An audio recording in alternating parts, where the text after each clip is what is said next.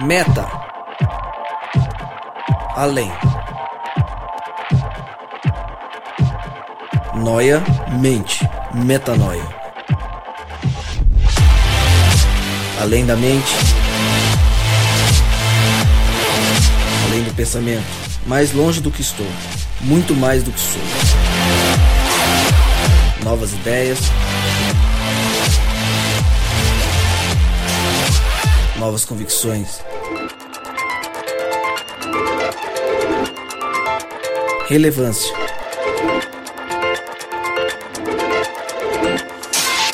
Plenitude. A busca pelo ideal.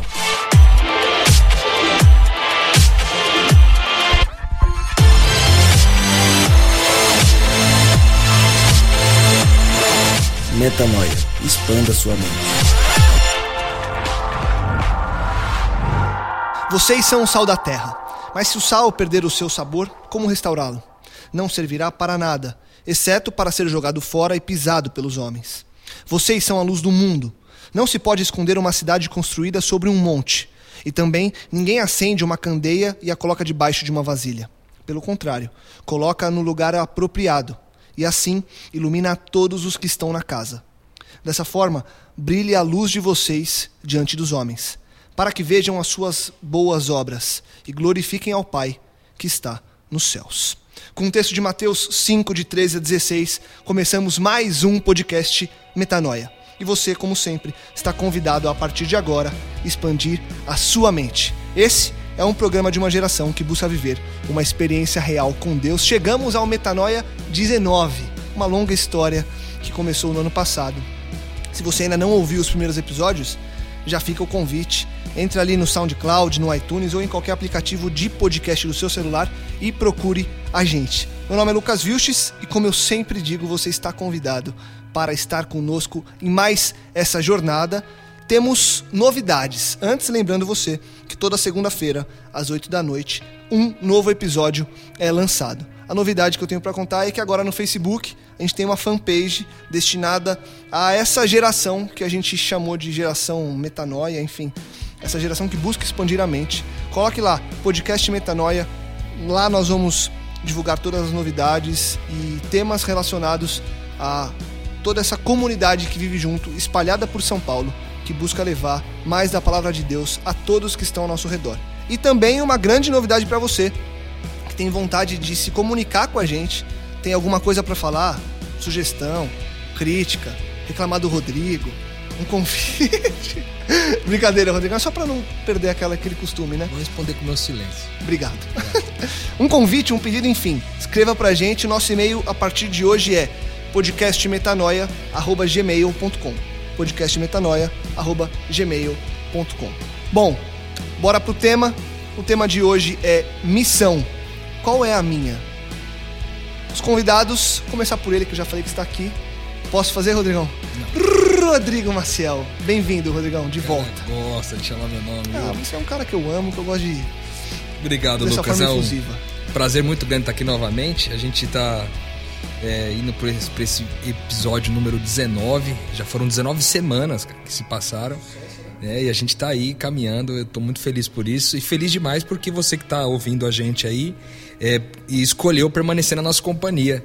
E enquanto você está aí, existe motivação para a gente estar aqui. Que Deus abençoe vocês e que hoje seja um dia de revelação e de sabor para a vida de todos nós. Amém. Deus continue a guiar a gente. Um convidado que pela primeira vez está sentado à nossa mesa, Danilo Garcia, lá de Santo André. Já veio um pessoal de Santo André aqui, agora vai vir todo mundo de Santo André para sentar aqui, Danilão. E tem bastante gente pra vir, hein? Tem, né? Muito obrigado pelo convite É aí. isso. Um pouquinho nervoso de participar com vocês. São uma galera top. Que é isso, mas meu. bola pra frente, espero poder contribuir aqui. O Danilo tá tremendo, ele não consegue escrever. Tá? Mas é, um- é de frio. É de O- frio, O, né? Rodrigo chegou aqui muito calorento, entendeu? E aí ligou o ar-condicionado, gelou tudo, né? A gente já não sabe mais como desligar esse negócio, mas tudo bem. A gente, a gente disfarça um pouquinho o nervosismo no, no frio Vambora. aqui. Seja bem-vindo, Danilão. Muito Obrigado, por obrigado, estar com a gente, viu?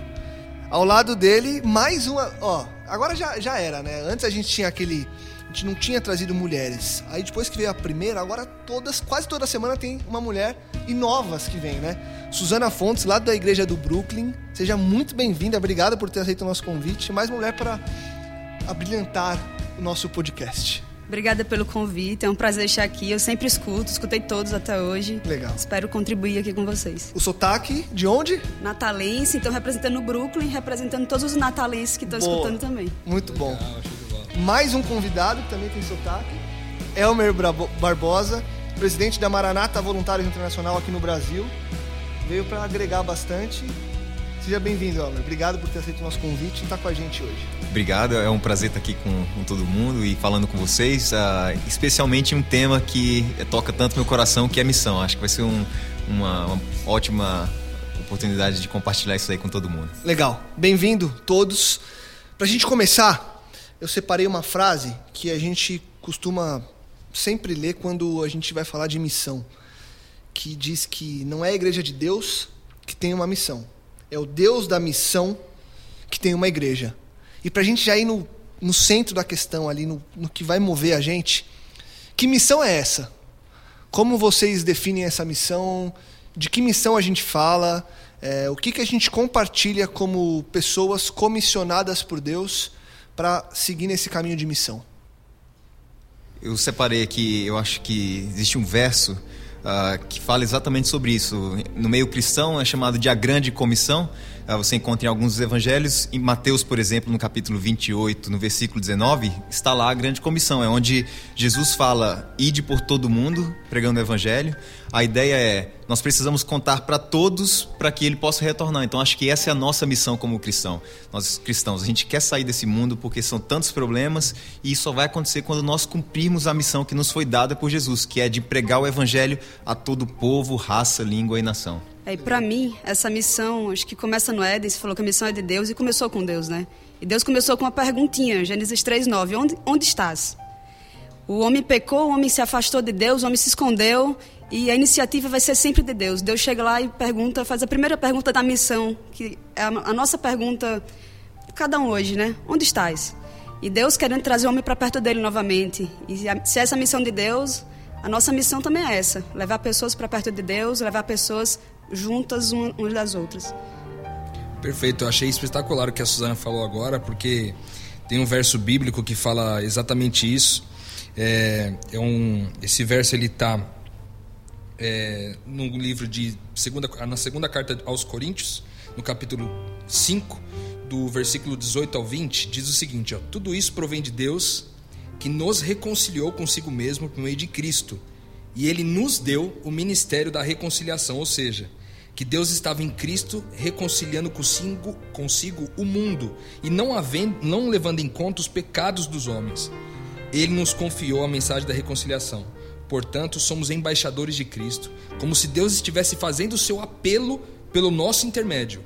Por amor a Cristo, suplicamos: reconciliem-se com Deus. Então, eu achei espetacular a Suzana trazer esse ponto de vista porque de fato, se é essa vontade de Deus desde o começo de fazer se reconciliar com os homens e os homens entre eles, essa também passa a ser a nossa missão, né? Fazendo discípulos como é, o o Elmer falou da, na grande comissão, é, a gente, o processo, o como, a forma como a gente vai tornando as pessoas é, discípulos, a forma como o Espírito Santo vai fazendo isso através de nós é através da forma como a gente reconcilia a nossa predisposição de reconciliar as pessoas com Deus através da pregação da graça, da certeza de que Jesus morreu por todos os nossos pecados e aí na sequência essa reconciliação se ampliar para entre os homens, né? Eu achei muito espetacular essa colocação da Suzana por causa disso. E é muito importante a gente entender isso, que a missão é de Deus, porque tem muita gente aí, parece que perseguindo Deus, indo assim, é, correndo como se Deus estivesse num lugar que a gente não pudesse achar. Uhum, uhum. Mas na verdade é Deus quem busca a gente,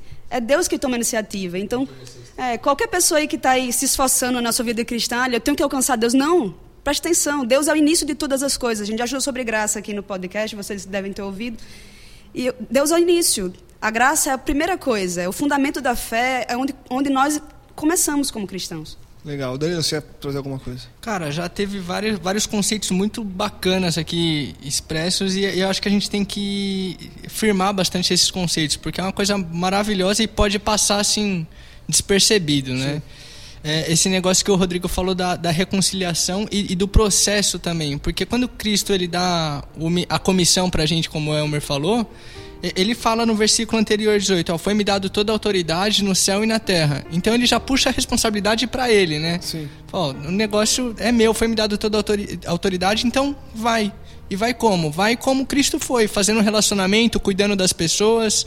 E é um pouco do que está escrito em Coríntios que o Rodrigo falou pra gente aqui. É esse ministério de reconciliação, né?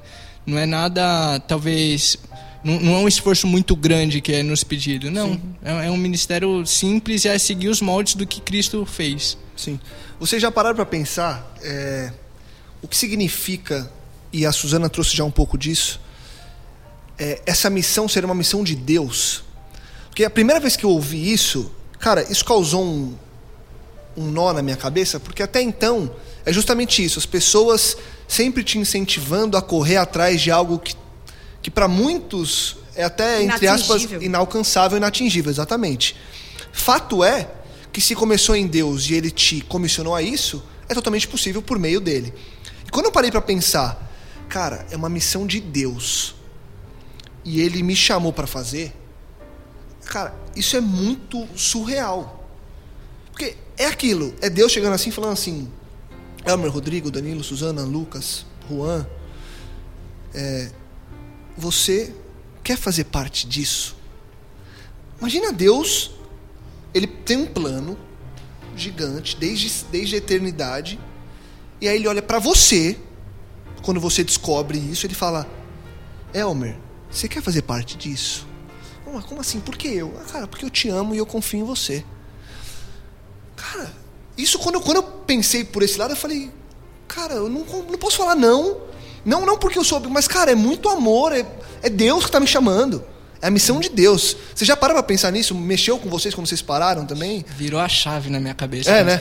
É um tema muito bacana, cara. É um tema fantástico porque fala das nossas motivações porque a gente está fazendo isso, né? Não, não estou pregando o evangelho só por pregar ou só por abreviar a volta de Cristo. Não, eu estou pregando porque eu, eu fui muito amado. Sim. Deus já fez tudo por mim agora, meu. Não tem que me preocupar mais comigo, não. Vamos me preocupar com o outro, né? Sim. Tem e, muito legal esse conceito, porque é, esse conceito da missão ser de Deus é conhecida na teologia, é conhecida na teologia por missio dei, né? Uhum. E esse, esse conceito é bastante importante para a gente tirar da nossa cabeça alguns dogmas. Que, por exemplo, a gente fala assim, ah, eu estou fazendo missão. Ou eu tenho uma missão de pregar o evangelho em tal lugar. Ou eu estou fazendo uma missão de justiça social em algum lugar. Não, você não tem uma missão e nem está fazendo uma missão. A vida do discípulo, aquele que crê em Jesus e que vive uma vida, busca viver não a sua própria vida, mais a vida de Cristo, esse entendeu que a vida dele é, é missão, né? Missão. Ou seja, onde ele está, ele está em missão. Há pouco, a Suzana chegou aqui um pouquinho atrasada no nosso encontro aqui e, e compartilhou com a gente a oportunidade que ela teve. É, ela atrasou porque justamente o taxista ficou dando voltas e não conseguia encontrar o caminho, mas no, nesse interim ele começou a falar da vida dele e tal, e precisou de alguma forma de alguém que o reconciliasse, seja com Deus ou com as pessoas, ela pôde cumprir esse papel. Ou seja, é alguém que entende. Eu tenho um compromisso a X horas hoje.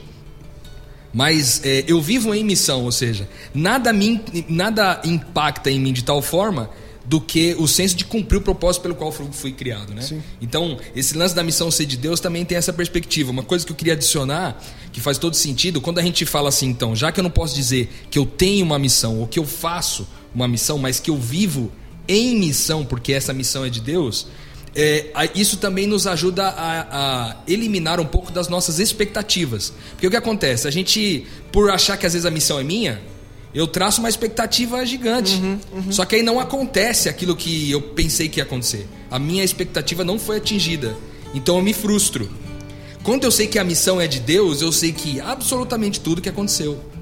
Absolutamente tudo. Era o plano o dele. O táxi né? que atrasou, o chefe que chamou mais tarde, absolutamente tudo faz parte da missão. Ou seja, não, não tem como dar errado, né? Deus não é. Tudo Exato. é parte da missão, porque a missão é de Deus. A gente não precisa também ser. É importante entender essa parte para você não ser usado o suficiente, achar que o que você está fazendo vai ser o final da coisa. Deus já prometeu que vai dar certo, é Ele que faz a obra. Nós somos seres humanos, ferramentas nas suas mãos. A gente não vai convencer ninguém do pecado, isso não é o nosso papel. Nosso papel é simplesmente permitir que Deus faça a missão através de nós. E olha que privilégio poder ser usado por Deus para fazer a missão, para ajudar alguém a encontrar esse caminho. Então, é importante a gente entender, não, a gente não, não é, nós não somos especiais. Você não tem nada de, poxa, é você que foi a chave para a salvação de alguém. Não. Deus já prometeu que está tudo garantido, nós só precisamos nos permitir ser usados por ele para poder fazer esse papel. Então, é encantador entender isso daí. Tem uma frase que eu gosto muito de um amigo que costuma falar isso com frequência, ele fala assim: "Para eu dar errado, só se Jesus der errado". Uhum. Ou seja, faz todo sentido. Porque se a missão é dele, foi o que o Homer falou. Se a missão é dele, ele já prometeu que vai dar certo no final, então tudo que acontece no interim é porque estava dando certo, entendeu? Uhum. É o processo natural de dar certo. Né? Então a gente, a gente elimina. Ah, mas eu queria construir uma igreja de 500 metros, mas só deu para construir 250. É bem, porque era para ser 250. Exato. Para aquele momento, para aquele ponto da história, era para ser 250. O Lucas falou aqui, nossa, quando eu percebi que a missão era de Deus e eu participo dela, ele me chamou para participar disso, como isso é grande. É grande, é grande sim, mas só é possível porque a gente renasceu, a gente foi recriado uhum. por Cristo. E aí é Cristo quem faz em nós, é Cristo que mostra pra gente, olha aqui e ali. Tava agora no táxi e na hora que o, o, o motorista errou o caminho três vezes. E foi bem engraçado, porque eu, eu, pensava, não, eu tenho que ouvir esse cara, não é possível. E eu ouvi no, o rapaz falando, ele é paraibano, eu do Rio Grande do Norte. Então ele já começou a falando da família dele, da saudade que ele sentia, e começou a falar coisas assim. E eu fiquei pensando, é tão difícil a gente parar para ouvir? Sim. E muitas vezes a missão é ouvir. A gente quer falar, a gente quer ser ouvido, a gente quer, assim, a gente quer receber aplausos, mas muitas vezes a missão é ouvir. E eu tenho aprendido muito sobre isso, porque tem muitas pessoas que precisam ouvir. Muito mais do que que é, que eu fale qualquer. Desculpa, precisam falar muito mais do que ouvir do qualquer que ouvir, coisa exato. que eu tenho para falar. Perfeito. E a gente tem essa tendência natural de querer falar mais, né? Sempre. É, eu tenho, pode falar. Eu tenho, essa impre, eu tenho a impressão que às vezes o, o mundo cristão no geral eles entendem aquela passagem de Mateus 24, 14 que diz que Jesus fala assim: ó, esse evangelho será pregado a todo o povo, tal, então virá o fim. Tipo, a gente tem uma ansiedade de ver Jesus logo, que eu acho que o pessoal entende o, esse será pregado para todo o povo e tal, como assim, ó. A gente está aqui num programa de auditório e a gente acaba de encontrar o último cidadão que não é. ouviu falar de Jesus. Acabou. E aí, meu querido, você ouviu falar de Jesus? Então, né? acabou. É, é. Esse é Jesus. Daí acabou, tal, a gente cumpriu a nossa parte, volta a Jesus. E não é assim, né? Tipo, Jesus não está esperando sentado aí. Ah, e aí, vocês já falaram para todo mundo?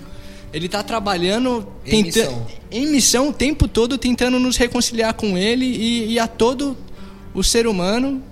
E a gente só está fazendo uma pequena parte, que às vezes é ouvir, às vezes é ajudar alguém, às vezes é ir para outro continente. Uma, uma frase que eu gosto muito de usar quando estou falando de missão, uh, está no livro Testemunhos Seletos, volume 3, página 341. Diz o seguinte: Deus fará o trabalho se lhe fornecermos os instrumentos. Então, não é a gente que faz o trabalho, é, é Deus que vai fazer o trabalho. Então, é, isso é, é pesado de entender. Eu sou Sim. simplesmente um instrumento. Né? Estar aqui na missão de Deus, viver na missão de Deus, para mim, é viver a graça. É entender que a salvação não é para o futuro, no reino, na, numa cidade perfeita. A salvação é agora. Quando eu tenho paciência para ouvir as pessoas, quando eu tenho é, condições de parar um pouquinho, ouvir o Espírito Santo me mostrar o que eu tenho que falar para alguém ou o caminho que eu devo seguir. É quando a gente é salvo de nós mesmos, né, Su? Exatamente. É, a gente olhar para o lado e entender que, nossa, Deus me amou tanto e agora eu só posso amar também. E e é muito, muito bom ver isso. Acho que tira um peso das costas e, ao mesmo tempo, a gente faz muito mais do que se a gente estivesse tentando fazer coisas para buscar a nossa própria salvação. Como é, eu sempre tento trazer um, um lado que a gente entra nos temas e aí é, porque a gente vive isso. A gente, graças a Deus, graças ao privilégio que Ele tem dado para a gente, da revelação, gente, né? da revelação que Ele deu para a gente, a gente tem conseguido viver. Mas eu conheço algumas pessoas, inclusive, que escutam o podcast Metanoia, outras que eu cruzo é, na comunidade, na rua, que não vivem isso, por vários motivos. É, o que dizer para uma pessoa que hoje está escutando, que escutou agora, sei lá, um pouco mais de 15 minutos da gente falando, e falou, cara, isso é maravilhoso, mas eu não consigo me sentir em missão. Eu não consigo sentir que eu sou um privilegiado. Eu não consigo sentir que eu sou essa ferramenta que Deus quer usar para transformar as pessoas, porque nem eu acho que fui transformado. Como que essa pessoa, e talvez é, a gente já tenha ouvido esse tipo de questionamento na nossa vida, como que esse tipo de pessoa como que uma pessoa que está nessa busca incessante que a gente já esteve um dia e que a gente continua estando todos os dias, mas que por talvez é, estar com o que a gente chama de radar ligado, a gente percebe quando sai e volta e com a misericórdia de Deus a gente renova. Para essa pessoa que ainda não entendeu esse caminho de ir e vir, enfim, que se sente fora de um processo natural que é estar perto de Deus, o que dizer para uma pessoa dessa? O que na prática essa pessoa é, poderia fazer? Não que a gente tenha o caminho da verdade, longe de mim achar que a gente. Até porque a gente todo dia cai, a gente também é pecador, a gente também se afasta, a gente também não consegue fazer, mas a gente tem se ajudado, inclusive como irmãos, para buscar essa, esse caminho de volta quando a gente sai. É, voltando à pergunta, o que essa pessoa é, tem que fazer ou o que, que ela tem que buscar para conseguir falar, agora eu me sinto em missão? Acho que o primeiro passo é que é lembrar que tudo tem um começo. A Su falou de maneira indireta agora, a Suzana, chamou ela carinhosamente Su, porque é minha amiga. É, a Su ela disse uma coisa agora de maneira indireta, na verdade, respondendo a sua pergunta, que, diz, que ela disse o seguinte: a gente, isso só é possível a nós. A gente só pode viver o privilégio dessa missão. A gente só pode viver o privilégio de participar da missão desse Deus que é onipotente, onipresente e onisciente porque a gente nasceu de novo. Então não há como viver a missão de Deus. Não há como se sentir em missão se eu não nasci de novo. Então, se você que está ouvindo a gente agora é, não consegue sentir que de alguma forma você está em missão, é, e talvez o seu sentimento seja é, às vezes de frustração em relação a isso, a primeira coisa que você tem que lembrar é: cara, eu nasci de Deus. E a gente aprendeu aqui que esse nascimento de Deus acontece quando a gente crê que é parte da família dele. Então, se eu creio que sou da família de Deus, então é automaticamente esse processo de crer me leva a me sentir parte da família. E uma vez parte da família, o que a família faz, a gente faz também. Porque, a, porque Deus é perdoador, eu sou perdoador, perdoador também. Porque Deus age com graça, eu ajo com graça também. Porque Deus faz justiça, eu faço justiça também. Porque eu entendi que esse é meu DNA. Porque eu entendi que esse é meu DNA. Nós vamos falar sobre isso no próximo podcast. É, fica propaganda. E uma outra coisa, o Lucas falou assim: o que, é que essa pessoa vai buscar? A pessoa tem que primeiro entender que não é ela que busca. É Deus quem está buscando incessantemente. É Deus que está indo atrás dela, sabe? Então, uhum. assim, se você está correndo atrás de Deus, para um pouco e entenda que Deus que está correndo atrás de você. Deixa ele te encontrar. A, exatamente. A missão dele é, inclusive, para alcançar você. Com certeza. É... E é aquela coisa também de que quando Jesus ele fala pra gente, ó, negue a si mesmo, carrega a sua cruz e segue-me. É, depois que você negou a si mesmo, você já se, colo se colocou na cruz para que Deus te mate, te mate o seu eu aos poucos. Meu, você já morreu para você mesmo. Agora é viver para os outros, né? Uhum. E, então é, o que a gente tem que buscar, na verdade, não é primeiro viver para os outros para depois morrer para o nosso eu. Não, é mata o seu eu e depois você vai viver para os outros. Tá, eu vou, vou, colocar, antes do Ramo responder, eu só quero colocar um pouco mais de lenha. Não porque a gente está indo no caminho, mas é que eu, eu sempre tento olhar. Na prática. Com, é, e no e olhar de quem, às vezes, cara, beleza, legal, Deus está vindo atrás de mim, é, eu tenho que matar meu eu.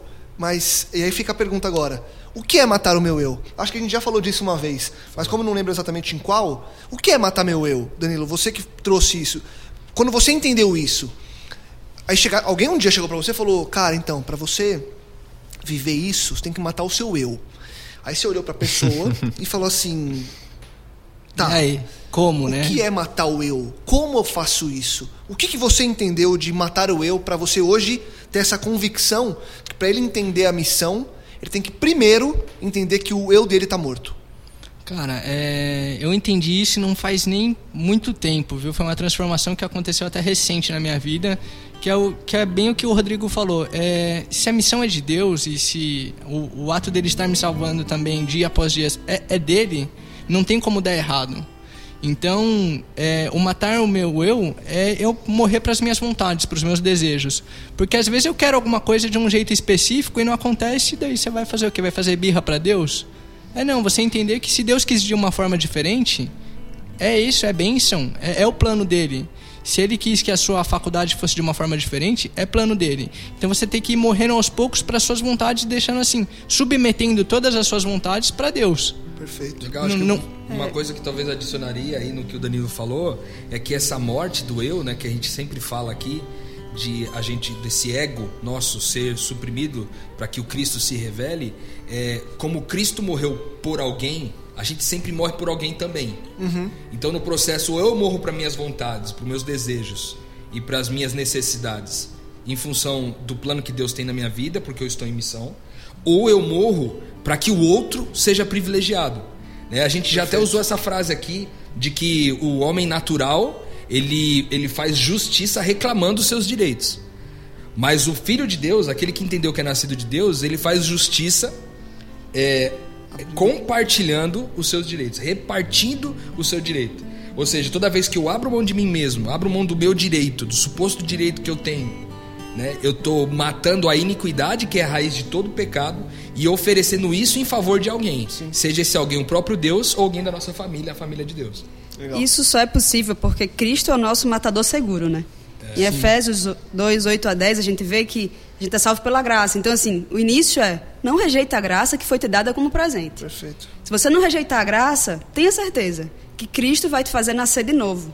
E você vai nascer de novo e matador seguro. No capítulo 10 ele fala assim: "Porque somos feitura sua, criados em Cristo Jesus para boas obras, as quais Deus preparou para que andássemos nela." Legal. E é Cristo quem faz isso em nós. É possível eu morrer para que o outro viva, porque Cristo foi meu matador seguro. Pela graça, eu fui recriado para ser como Ele, para ter o DNA dele. É aquela esse, história, e né? Esse assassino seguro talvez seja. Esse, esse assassino seguro, esse, esse matador seguro, como a Su trouxe aqui pra gente, talvez seja a certeza de que porque ele foi o primeiro a morrer e ressuscitar, nós também temos a convicção que todas as nossas mortes do eu, Vão todas as nossas vida, né? escolhas vão gerar vida na sequência. Porque há ressurreição toda vez que você morre em função de alguém. É, é legal a Su ter falado do, do matador seguro porque a gente tenta se matar na cruz, né? E, meu, você olha a cruz, como que você vai se matar nesse negócio? Você pode subir lá, pregar uma mão, mas na hora de pregar outra você não consegue. Alguém tem que te matar. E esse alguém é Deus. E, é, e eu, eu- desculpa a insistência, mas assim, eu, é, ainda com esse negócio de matar o eu, né, talvez a gente. Eu gosto de pensar assim que esse matar o eu, às vezes a gente acha que é uma, é uma, é uma ação minha. Ou quando a gente fala do matador seguro, a gente acha que talvez é o, a ação de Cristo de matar a gente. Mas não, é, Cristo foi morto como? A, a palavra de Deus diz assim: que ninguém, Deus, Cristo dizendo, ninguém tirou a minha própria vida. Eu mesmo a dei. Então é uma escolha de dar.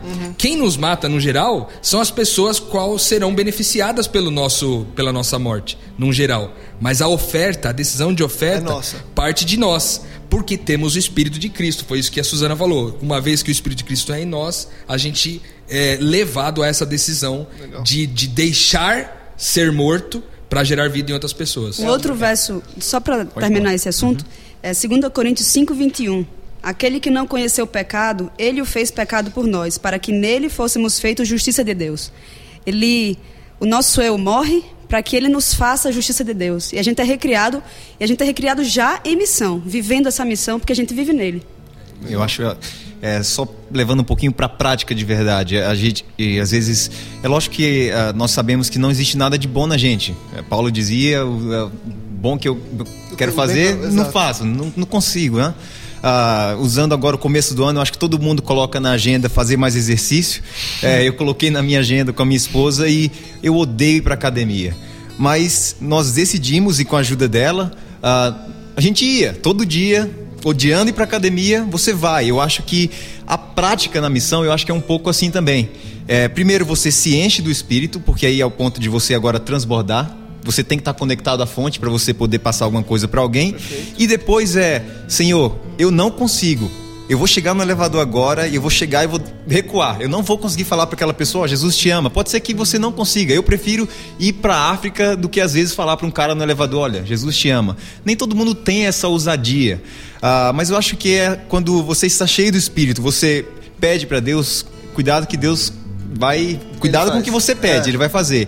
Eu acho que com a missão é assim também, é, Senhor, por favor, me ajuda. Chegou na frente do desafio, vai ter uma hora que vai sair. Eu acho que depois que você se envolve com a missão, a gente brinca com isso, você é picado pelo mosquitinho da missão, você vai ser um missionário para sempre. Eu acho que assim, tem que começar. Em algum momento você tem que dar o start. Pode ser que você recua e, E alimentar depois. isso o tempo todo, né? Exato, tem que continuar. É dia após dia, do mesmo jeito que vai ser indo para academia, eu acho que é com a missão. Você tem que seguir fazendo, porque o, o bem não está em nós. A gente não tem essa natureza de, de servir, de amar, de ajudar. Isso não é algo que vem de nós, vem de Deus, né? Eu, eu vou aproveitar esse gancho, Elmer. Como eu falei no começo, o Elmer ele é presidente de uma organização que chama Maranata Voluntários Internacional. Aqui no Brasil ele é o presidente dessa organização, uma organização americana, certo? Correto, aham. Que eu vou introduzir, que viaja ao mundo é, de uma forma missionária para construir igrejas, escolas e uma série de outras estruturas, além, é claro, na verdade, como principal objeto, levar a palavra de Deus a lugares muitas vezes onde não, não tinha acesso até a Maranata chegar. Então, o Elmer, ele está muito acostumado a tanto lidar com pessoas que tiveram ou têm essa dificuldade de servir é, na prática. Sabemos que o serviço ele é diário em todas as ações, mas também há essa vertente de você servir viajando, sendo missionário. E eu sei que o Elmer, antes de assumir a organização, ele já era missionário. E eu queria ouvir de você, Elmer. É, eu te falei que a gente ia fazer essa mini entrevista no meio do, do bate-papo. É, primeiro, o que te levou lá atrás a ir para África? Porque eu lembro que a primeira vez que eu vi você foi em um, um programa da Maranata, com você sendo missionário lá na África. Uhum. O que te levou para ali? E o que hoje te motiva a continuar à frente dessa organização é, para fazer com que mais pessoas também tenham o privilégio que você teve de sentir essa picada do mosquito que faz você ter essa paixão pelo serviço e viver essa vida em missão? Legal, eu vou tentar ser o mais breve possível para a gente ainda ter mais tempo para falar um pouquinho de missão. Uh, eu comecei minha experiência como missionário meio sem querer. Eu tinha me formado em letras pelo NASP, queria aprender inglês, estava é, tudo certo para ir para Inglaterra, Deus me encaminhou para a África. Uh, a questão é, como eu mencionei um pouquinho antes, é, eu não tinha um plano de ir para a África, ser missionário e salvar o mundo inteiro. Não era a minha intenção. Eu queria simplesmente aprender mais inglês para dar uma aula de inglês melhor. Era a minha intenção no final das contas. E Deus me encaminhou para a África. Uh, o que acontece é, uma vez que você experimenta a missão, é muito difícil você virar as costas e dizer, tá, não, não, não me tocou, não, não, isso não é para mim.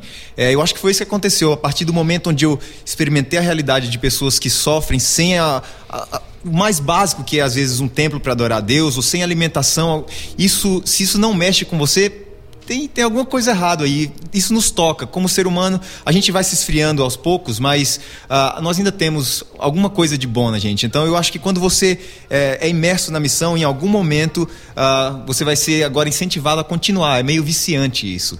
E foi o que aconteceu. Comecei com o Maranata, passei um ano como missionário uh, pela divisão.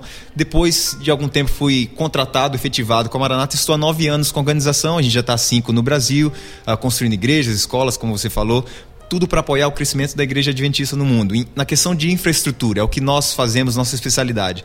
E nós temos projeto de missão. E acho que, só para terminar a, a, essa parte da Maranata, o que nós fazemos é a missão de curto prazo.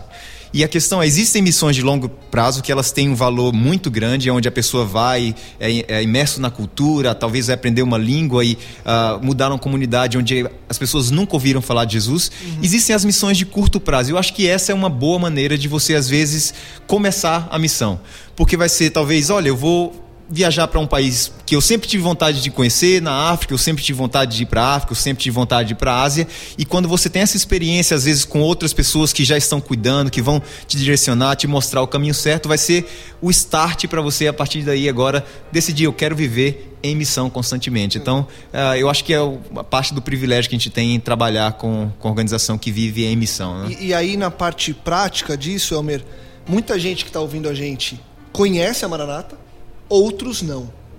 É, e aí fica não só propaganda por ser a instituição, mas a propaganda para incentivar essa pessoa a procurar, para ela também ter esse privilégio de servir. É, como que essa pessoa encontra a Maranata? Uh, existem várias organizações, várias coisas que você pode fazer para se envolver com a missão hoje. Se você tem vontade de se envolver com a Maranata, você pode ir ao nosso site maranatabrasil.com.br. Uh, nós temos também o Facebook, é Maranata Brasil uh, Instagram, Maranata BR, o Twitter. Você pode encontrar informações em todos esses locais. E uh, se você costuma assistir a rede de televisão Novo Tempo, às seis e meia, cinco e meia da tarde na sexta-feira, ao meio-dia e meia no domingo e às duas da manhã, um horário joia para quem está aí na insônia, duas da manhã, uh, o nosso programa vai ao ar incentivando pessoas a se envolverem com a missão. E se você está ouvindo a voz do Elmer pela primeira vez, você vai conseguir ver o rosto do Elmer. Exatamente aí. Vai conhecer quem é o Elmer. Legal, Elmer. É, para vocês, num geral, é, o que tem sido o sentido da missão? A gente já falou que é viver o dia a dia, é, mas como na prática de vocês, no dia a dia, vocês têm conseguido ser Cristo, porque no fundo, no final das contas, o objetivo é refletir o caráter dele para quem está à nossa volta. Como tem sido isso na vida de vocês? Rô, Danilo, Suzana, Elmer também? Cara, é é um negócio complicado. Porque quando você leva para o dia a dia, acho que tudo fica mais complicado. Até anotei aqui uma frase do pastor Amin Rodor, que ele disse é, que ir à igreja no sábado de manhã ou no sábado à tarde não deveria ser mais santo do que ir para o trabalho na segunda-feira, se nos dois lugares você vai para servir. E quando ele disse isso me impactou bastante. Porque Bom, peraí, cara, volta aí. Fala essa frase de novo. É, essa frase dele. Essa frase é muito boa. E, e, deixa um... eu só fazer a propaganda, outra, que o Homem Rodor falou isso num fórum que acontece na comunidade Nova Semente, chama Siga-me. É, já aconteceu duas vezes, aconteceu em 2014, agora em 2015. Em 2016 vai ter a terceira edição. Então, se você é, tiver interessado em aprender mais sobre o serviço de você ser um discípulo, como ser discípulo nessa era pós-moderna, entra ali, siga-me.org, que tem todas as informações. Danilo, repete a frase porque realmente é bem profundo. Eu recomendo, siga-me, eu participei e, e foi aí que eu ouvi a frase, diz assim, ir à igreja no sábado de manhã não deveria ser mais santo do que ir para o trabalho na segunda-feira, se nos dois lugares você vai para servir. E foi aí que eu me perguntei como que eu estava servindo no meu trabalho, entendeu? É, hoje eu tento servir de uma forma singela que é levar a graça para a pessoa. Pô, a pessoa errou comigo? Beleza, meu querido. Acontece e tal. A pessoa está com algum problema? Vamos entender qual é o problema da pessoa, vamos ouvir. E, e é isso um, um, pequeno gesto que eu tento fazer tipo no meu trabalho, no meu dia a dia, para le levar a graça para essa pessoa. Legal.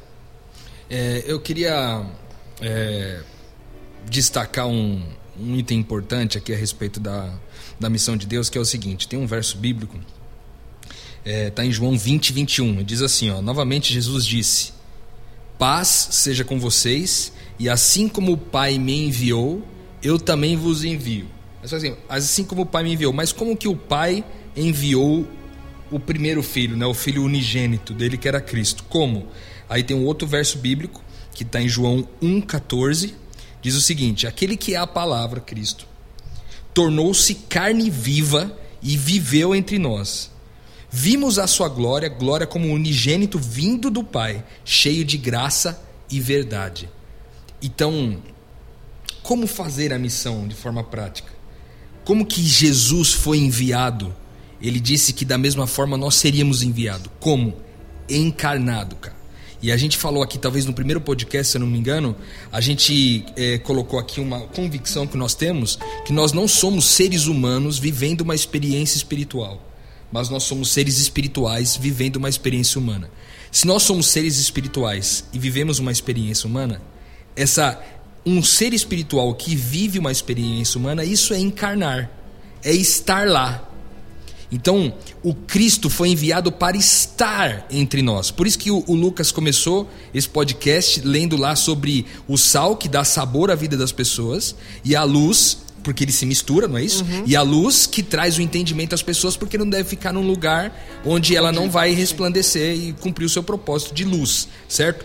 Então, o inca, a gente tem que entender que esse em missão é porque eu estou encarnado porque eu nasci de Deus agora, não, a palavra de Deus diz o seguinte: agora, uma vez nascido de Deus, não mais vemos as pessoas segundo a carne, mas segundo o Espírito. É isso que diz a palavra de Deus. Então, olhando dessa forma, olhamos, toda, olhamos todas as pessoas como seres espirituais. potenciais filhos de Deus que poderiam nascer a qualquer momento.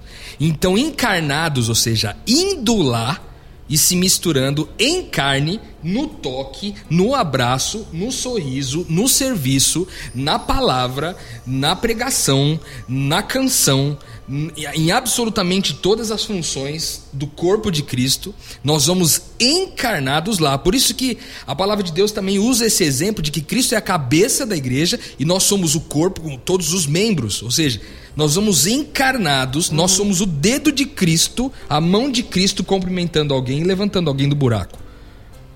Nós somos a mente de Cristo ao julgar determinadas situações ou a praticar uma determinada justiça.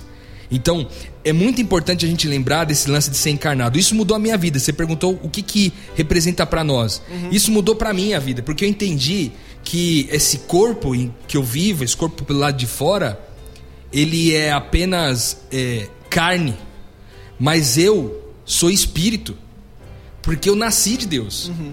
E quando eu entendi isso, a minha vida tornou o propósito, a prioridade foi invertida. Porque daí eu entendi, peraí, se eu sou espiritual então, vivendo uma experiência humana.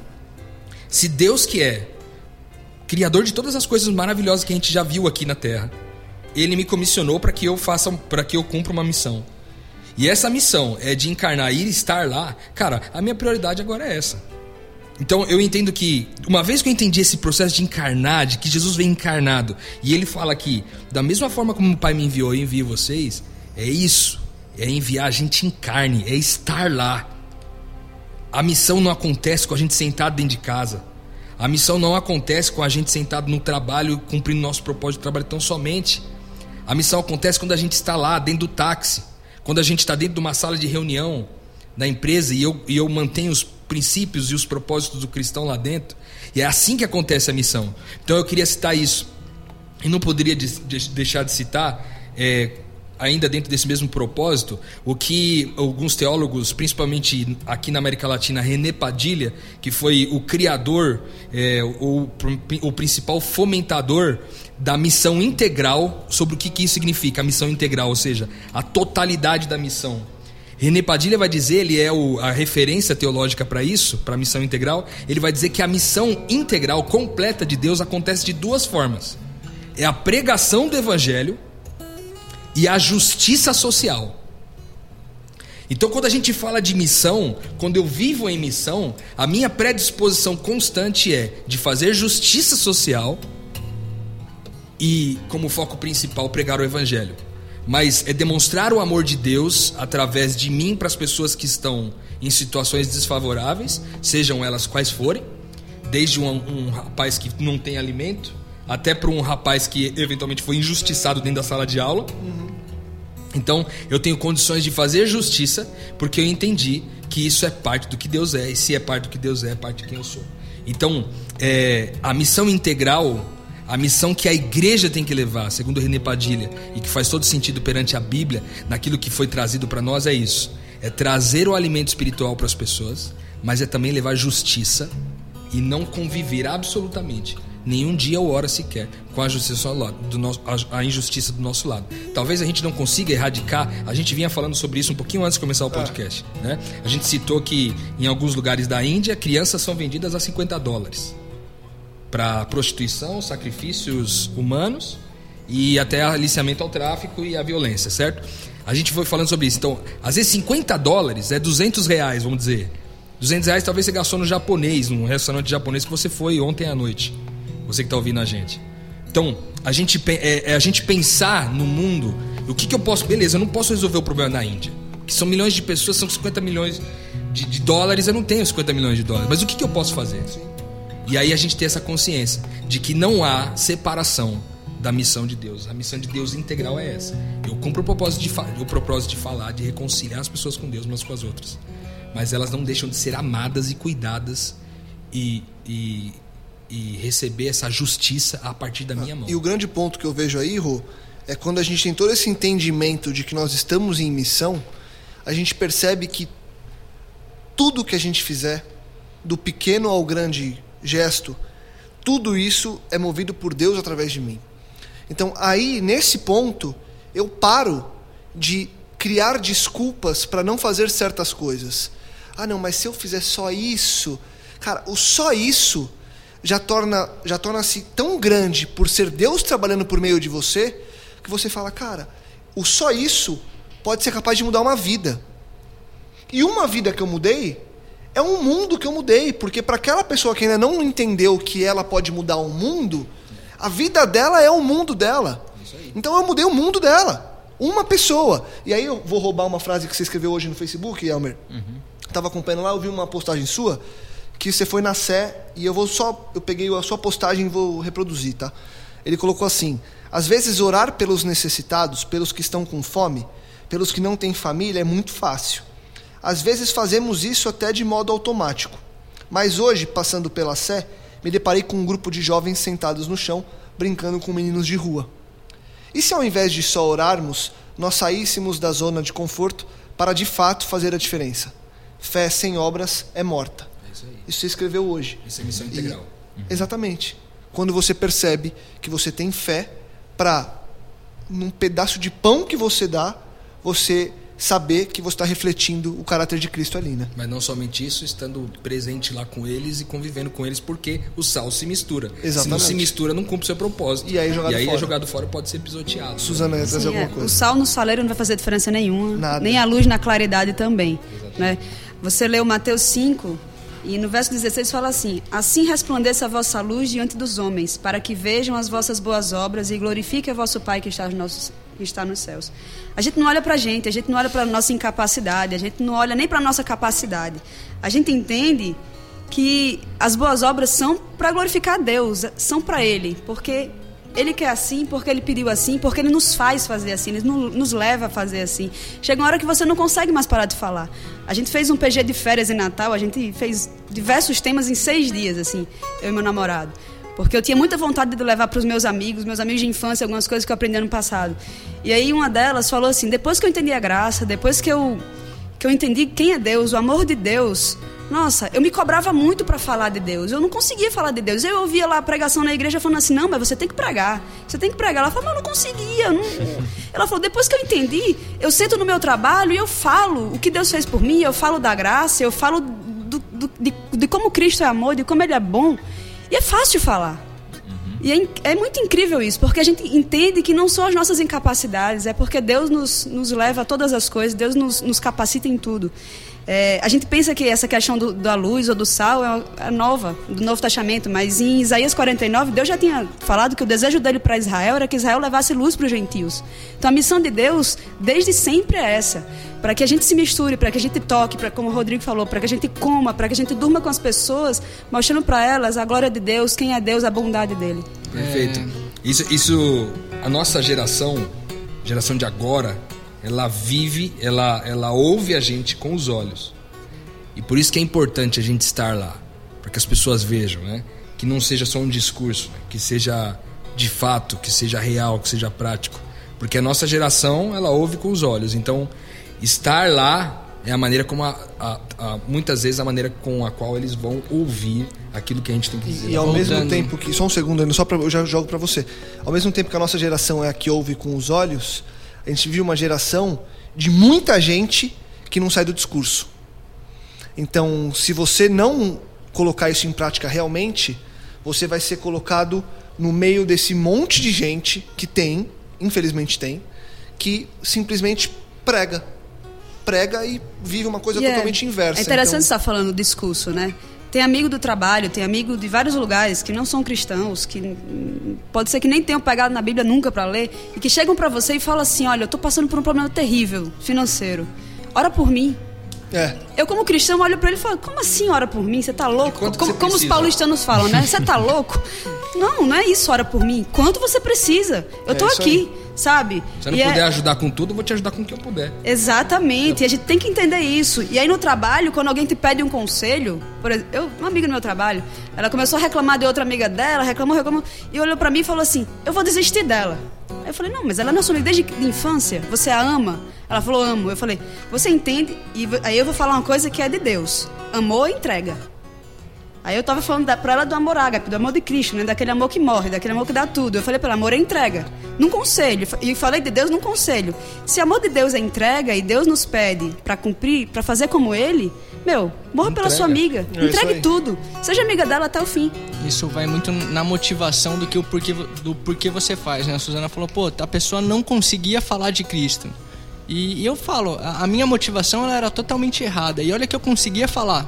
Eu até que fazia muita coisa, mas eu ficava frustrado porque não era o suficiente pra mim. E, então eu vi que a minha motivação estava errada porque eu acho que eu fazia com medo. Eu, fa- eu fazia isso pra ganhar alguma coisa ou pra garantir uma salvação, não sei o quê. E quando você entende que, meu, não é isso. Tem uma frase do Rodrigo que eu acho excelente, que ele fala, é mais ou menos assim, o Rodrigo pode até citar aqui, que a, a sua santidade ela não é pra te garantir o céu, cara. É pra que as pessoas possam ver mais de Cristo em você. E, é, é- e é isso mesmo. Então eu não tô trabalhando em missão pra ter algum fruto, pra conseguir alguma coisa. Não, é porque eu muito fui amado. Perfeito. Sabe o que eu acho ah, a beleza de, da vida em missão? Pra mim, vocês estão falando e as coisas vão se conectando e eu tava até arrepiado aqui de escutar. Olha como é interessante, quando você está envolvido com a missão, você tem que buscar a fonte, então você tem que estar mais conectado com Deus. Você percebe que você está agindo e a sua fé agora e as obras estão conectadas. Aos poucos, a vida está girando, o cri- o cristianismo parece que vai aumentando, a gente começa a transbordar na religião, é como se a religião agora virasse prática sem a gente nem perceber. Você está vivendo a vida cristã, entendendo a graça, entendendo o amor, a fé e tudo mais, simplesmente porque agora você decidiu que vai fazer alguma coisa. Então eu acho que isso que é a beleza da missão, é ação. E quando você começa a agir, quando você está em missão, as coisas começam a se encaixar, você começa a entender o amor de Deus por, por outros, quando você vê uma pessoa que, que tá lá feliz porque você levou Deus até ela. Então a beleza da missão é essa, você consegue ver agora, pela, por, por, por algo que você fez, o amor de Deus em vez de ser simplesmente, ó, eu escutei uma bonita pregação ou eu me senti tocado por alguma coisa, não. a missão é real, é em algo mim, ali, né? né? Exato. Em mim, né, Elmer? Tem, uma fra tem uma frase da, da música, numa, uma pessoa muito querida, conhecida da gente, que é a Daisy Jacinto, que ela diz exatamente isso. Ela, fala assim, ela se envolveu tanto na missão de Deus que ela, uma frase da, de uma música dela, ela diz assim: é, Eu já não sei mais onde começa eu e onde termina Deus em mim. É exatamente essa conexão que você está falando, Exato, né, Elmer? exato. Dessa conexão de que é, é tanto Cristo que você já não sabe mais onde você foi parar. É Cristo só que vive e você não vive mais, né? Correto. Eu queria é, citar um, um- Ainda dentro daquele do, do verso que a gente falou, que a gente falou da perspectiva de que Cristo veio encarnado, né? De João 1,14, que ele fala de que a palavra se tornou carne, viveu entre nós, e a gente viu essa glória, glória como unigênito do Pai. Mas aí a gente não deu a atenção talvez específica para esse final que diz: Ele habitou dessa forma, cheio de graça e verdade. Eu queria me apegar a isso. É, eu sei que a gente está caminhando para o fim, mas eu queria me apegar a isso no final para dizer o quanto é importante essas duas coisas. Quando está falando de graça e quando está falando de verdade, do que, que isso é, significa. Você volta, você pode voltar lá a respeito da graça, você pode voltar no podcast número 2, que ela vai estar um pouquinho mais aprofundado a respeito do que a graça é. Mas uma vez que Cristo ele vinha, ele habitou no meio da gente, é, e ele habitou cheio de graça, não era só a graça que ele tinha recebido de Deus, Cristo, mas é a graça pela qual ele lida com as pessoas. A palavra de Deus diz que a graça só é eficaz quando ela nos educa a viver. Então, essa forma de encarnar cheio de graça é a forma principal pela qual as pessoas vão poder ver quem Deus é. Ele fala de graça ele fala de verdade. Deus não exige da gente obediência. Ele exige de nós conhecimento de quem ele é. É isso que Deus exige de nós. Então, quando a gente vai em missão e a gente, o nosso coração está predisposto a viver repleto de, de, de graça, ou seja, uma, pré, uma predisposição constante de perdoar as pessoas, de oferecer para as pessoas aquilo que, ela não, que elas não merecem, de oferecer para as pessoas aquilo que elas nem pediram. Quando eu vivo essa perspectiva de graça, como Cristo viveu, porque, cara, foi, foi isso que nos garantiu essa vida nova, entendeu? Da mesma forma como Cristo garantiu vida nova para nós através de uma ação de graça, eu posso garantir vida para alguém numa ação de graça. E isso nunca desatrelado, nunca separado da verdade. Quem é a verdade? É Cristo. cara. Então, se você carregar a graça, essa predisposição de perdoar, de fazer o bem independente da, do outro lado, não querendo nada em troca, não esperando que você tenha algum direito. E se você estiver sempre disposto a apresentar o Cristo, que é a verdade, isso é estar encarnado. Então eu penso que em nome de Jesus, a gente precisa ter uma igreja hoje que vive isso aqui. Nós não, nós não podemos ser meramente religiosos. A nossa vida tem que ser a vida de Cristo, cara. Eu insisto nisso quase todos os podcasts. Se eu não escolho, se eu escolho viver a minha vida e não a de Cristo, eu perverti o sistema. Entendeu? Se eu encontrei essa verdade e eu não sigo esse caminho, eu perverti o sistema. Eu recusei. Eu sou um desertor. Tem um verso muito Deus. bom para isso estar falando. É João 3, 21. Mas quem pratica a verdade vem para a luz, a fim de que as suas obras sejam manifestas, porque são feitas em Deus. São feitas em é viver Deus. a vida de Cristo, as obras que são feitas em Deus, para a glória dele e aquilo que ele coloca no nosso coração, na nossa mente para ser feito. Né? Perfeito. Porque ele é o querer e o efetuar, né? Boa. É, ele que faz tudo em nós. Na prática, eu queria dizer para você na prática agora. A gente vai, você vai desligar essa conexão agora podcast vai acabar talvez daqui a alguns minutos. E aí você vai falar, e aí, agora eu faço o quê? Agora o que, que eu preciso. Que, cara, onde você tá? Olha pro seu quarto, pra sua casa. Tem alguém com quem você precisa se reconciliar? Tem alguém que precisa ser reconciliado com Deus? Você conhece alguém próximo a você que fez uma coisa muito feia e, e, ele, e ele convive com essa culpa esse tempo todo? Você pode estar com essa pessoa para dizer que Deus já perdoou o pecado dela? Ou você pode ir até alguém que te machucou muito, alguém que te fez uma, uma coisa muito grave e te machucou bastante, te deixou talvez machucado até quase de morte. Você pode chegar até essa, essa pessoa e dizer para ela: Cara, tá tudo tá perdoado. perdoado. Porque se isso, você fizer isso, você está cumprindo a missão de reconciliar as pessoas com Deus umas com as outras. E isso é estar cheio de graça de verdade. É estar cheio de graça e estar cheio de Cristo. Então, que em nome de Jesus, que você não ouça esse podcast e aplique na vida de outra pessoa. A gente sempre diz isso aqui. não, é, é isso. Ah, re, realmente, ó, fulano é bom de tal. alguém que eu conheço. Ah, exatamente, isso aqui é tá pra... bom. Então, fulano de tal não tá vivendo a missão. Não, cara, estamos falando com você nós, que tá ouvindo aí, ó. Você que tá ouvindo a gente. É para você que eu tô falando agora. Tem alguém à sua volta que precisa disso, cara? Que em nome de Jesus seja você o Cristo na vida dessa pessoa nesse momento. Amém. Essa é a minha oração hoje. Eu, quando eu estava é, preparando e pensando, na verdade, hoje de manhã eu estava indo para o trabalho, pensando que a gente hoje ia, ia se juntar para falar sobre missão. E para quem é, me conhece mais, sabe que eu gosto de escrever e de vez em quando sai alguma coisa de umas poesias, crônicas, enfim. E cara, eu comecei a pensar e comecei a gravar na hora no celular, porque eu falei, cara, não posso deixar de, de compartilhar isso. E aí cheguei no trabalho e gastei um tempo ali, escrevi uma coisa bem curta que eu queria compartilhar com vocês, que tem muito a ver com o que a gente falou hoje. E espero que tenha sido, espero, tenho a convicção que Deus me usou e que ele continue usando a gente sempre nos nossos dons, enfim. Eu escrevi isso aqui e queria compartilhar com vocês. Qual é minha, qual é minha missão? Comer ou compartilhar o pão? Aqui eu sou comissionado a ser bênção ou apenas ser abençoado? A minha convicção não permite a zona de conforto. A minha missão quer que meu eu esteja morto. Agora, já não trago o que compunha aquele homem velho, pois ele foi modificado pelo Evangelho. Dessa forma, não há como entender Cristo e não refletir o que ele é. Minha missão é fechar os olhos e ser guiado pela fé. Sou de Cristo, a mensagem vou compartilhar. Pai, me ajude a seguir em sua missão enquanto nessa terra eu durar. Amém. Enfim. Uau. Escrevi isso. Que, louvado, que Deus seja louvado por meio das nossas vidas. Que as que a gente sejam as minhas. Cara. Amém. As nossas. Né? Amém. É... Não esqueça que a gente criou aí um contato, entre em contato com a gente, vive em missão e compartilhe, divulgue e ajude com que mais pessoas também possam viver em missão e expandir a mente dia após dia, semana após semana, que a gente possa ser Cristo para os outros, levando essa mensagem que é tão é, importante, tão essencial para a vida de todos. Que Deus te abençoe, você que nos ouve. Semana que vem a gente está de volta para falar de identidade, que a gente também possa entender na próxima semana que somos filhos de Deus, criados para ser a semelhança dele. Deus te abençoe, metanoia expanda a sua mente.